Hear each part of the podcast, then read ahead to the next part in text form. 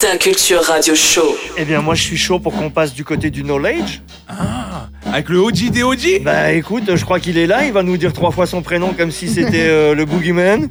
Let's go!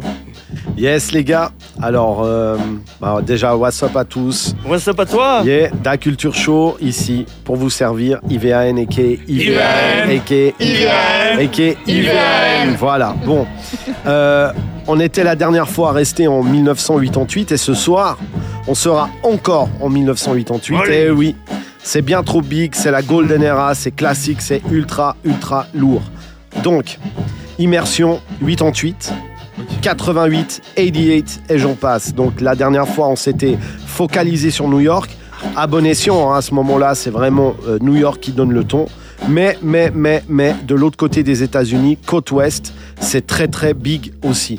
Donc Los Angeles, bien sûr, mais aussi San Francisco, Sacramento, Seattle ou Oakland. À Oakland, on a par exemple Too Short et à Seattle, on a Sir Mix-a-Lot avec du son vraiment bien à eux. Bref, mais Ouais. ça, on explorera ça une autre fois peut-être. euh, un des plus grands rappeurs cochons que je connaisse. Ouais, de ouf. Ouais. Donc, retour à LA, on est bien, il y a bien sûr le légendaire Ice-T et on a une déferlante, quelque chose qui va avoir un impact énorme, c'est NWA.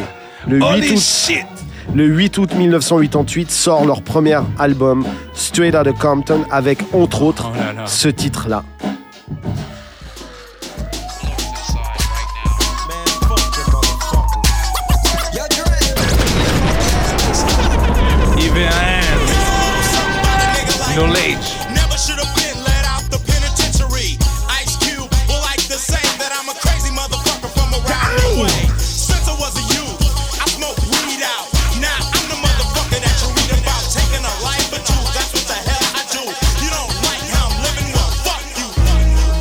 Voilà, c'était NWA avec Gangsta Gangsta.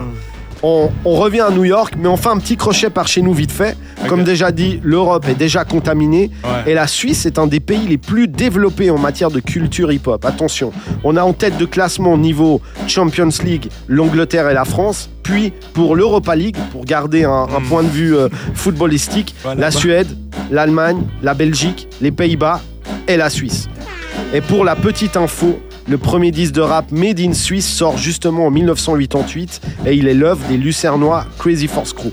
Énorme big up. Ah ouais Ok. Exact. Yep. New York, donc cette année-là, une fille de 18 ans sort son premier album. Elle rigole pas, c'est lourd, elle s'appelle MC Light et nous livre des morceaux de ce genre-là.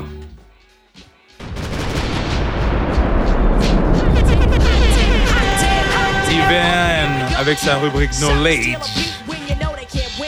You stole the beat. Are you having fun now? Me and the odds gonna show you how it's done.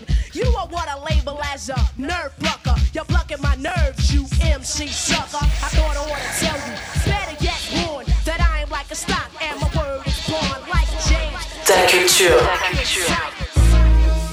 Voilà, c'était Yes. 10% 10 de MC Light.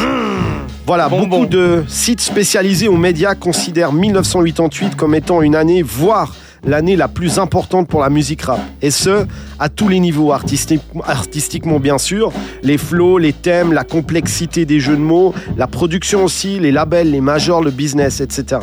Parmi, parmi eux, un des MC souvent cité pour son importance, il y a Big Daddy Kane, un véritable game changer. Ouais, il sort l'album Long Live the Kane, ouais, et on y trouve par exemple cette pépite.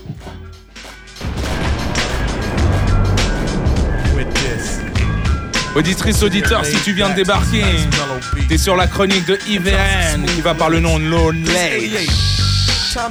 L'histoire du HH, du RAP. I'm ready. Rappers stepping to me. They wanna get some, but I'm the cane, so yo, you know the outcome. Another victory. They can't get with me. So pick a BC day, cause you're history. I'm the